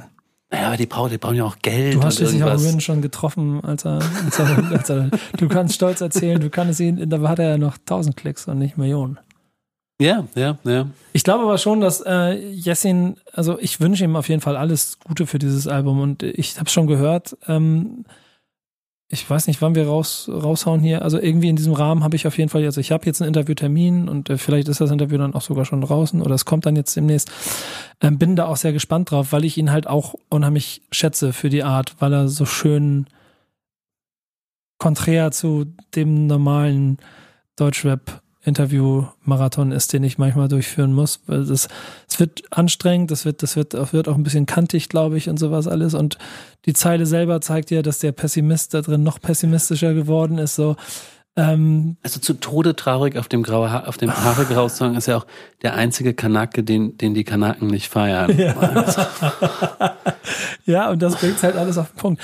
Aber weißt du, was dann der nächste Punkt ist, dass Leute wie ich aus dem Hip-Hop-Journalismus dafür sorgen müssen, dass trotzdem mit solchen Leuten auch vernünftige, also denen vernünftige Räume gegeben werden. Das mache ich, das ist mein Job. Und dein Job ist es, verdammt nochmal dafür zu sorgen, dass so jemand auch im Feuilleton als das wahrgenommen wird, was er ist. Und zwar als dann am Ende die Blaupause dafür, dass Rap nicht nur Balenciaga, Balenciaga oder Lelele ist. So, also die, die Bürde lege ich dir jetzt auf die Schulter. Da musst du drum, dich drum kümmern. Total, ja. Anfang hab, Januar. Ja, ja, ja, ja. Ich, ich habe in meinem Leben auch nur einmal ganz, ganz was ganz Kleines über, über Audio 88 und Jessin geschrieben, aber ähm, ja. Ich stelle dir gerne in Kontakt her. Ich sag, ich sag, sag Promoter gleich Bescheid, ein guter Freund von mir. Ähm, ich, ich connecte euch gleich und bitte. dann machst du bitte was. Ähm, bei dem letzten den wir haben, das ist eigentlich auch eine Pflichtaufgabe, dass er in dieser Liste mit auftaucht. ähm, muss man sich, glaube ich, nicht darüber Sorgen machen, ob die Leute ähm, das Album hören wollen oder ob sich darüber freuen. Ich glaube, der kommt einfach und dann ist es eher so entweder krass geil oder äh, endlich oder so. Und ich glaube, mhm. viel Überraschung wird es, mhm. glaube ich, nicht geben. Eher so, ich glaube, die Frage, ob die Hoffnung, ob der Sound, der ihn vor 20 Jahren groß gemacht hat, endlich wieder kommt und man endlich wieder den echten, den wahren, den einzigen Dendemann aus ein Zoo-Zeiten hört, ob das gerecht wird und mit zeitgemäßem Sound. Und ich finde, das hat er mit den bisherigen Veröffentlichungen auch schon genau bewiesen. Also ich glaube, jeder Dendemann-Fan wird sich auf dieses Album freuen. Und deswegen haben wir eine Zeile ausgesucht. Die liest du jetzt nochmal vor. Oh, ja, zum Schluss. Ich krieg die lange, oder? Ja, die lange. Wenig Ehre, viel Desinteresse, kaum Anstand, immer Gästeliste. Wir wollen uns nicht mit Festlegen belästigen oder vielleicht gerade deswegen noch Stress kriegen. Wir wollen keinen lauwarmen Brei wiederholen. Wir wollen keine Prinzipien, keine Parolen. Dann geht's weiter mit Wir wollen keine, keine Parolen. Weißt du, wo das Wir wollen keine, keine herkommt? Scheiße. Ähm, wie sag's mir? Absolute Beginner, keine Gotting EP. Erste Veröffentlichung. Eine okay. Hommage an die Beginner. Okay.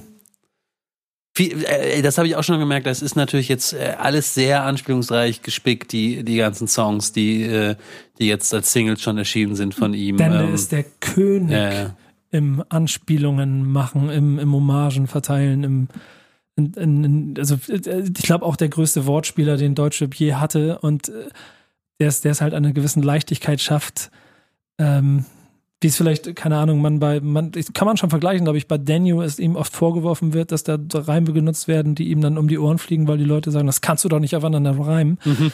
Denn man halt das andere Wort benutzt, ähnliche, ähnliche Idee dahinter mhm. hat und dafür dann aber gefeiert und gehuldigt wird. So. Hast du Dennemann also bist du auch ein Dennemann-Fan? Hast du Dennemann früher Tatsächlich gehört? nicht. Lustigerweise, das wäre ja das Klischee. Eigentlich alle, äh, du die musst, irgendwo im, ja. im Feuilleton oder nicht, nicht nur im Feuilleton, alle bürgerlich, Bürgi-Journalisten, irgendwie Dennemann-Fans. Nee, ich war immer, ich meine, so fünf Sterne Deluxe oder so. Dennemann, das war mir dann zu, Aber das ich, war mir zu ernst. Ich irgendwie. war mir immer sicher, dass das irgendein, irgendein Kurs auf der Henry-Nannen-Schule ja. auch Den, Dennemann hören Dennemann hören. Ist, ist auf der Nannen-Schule. Äh, der kommt auch als Dozent.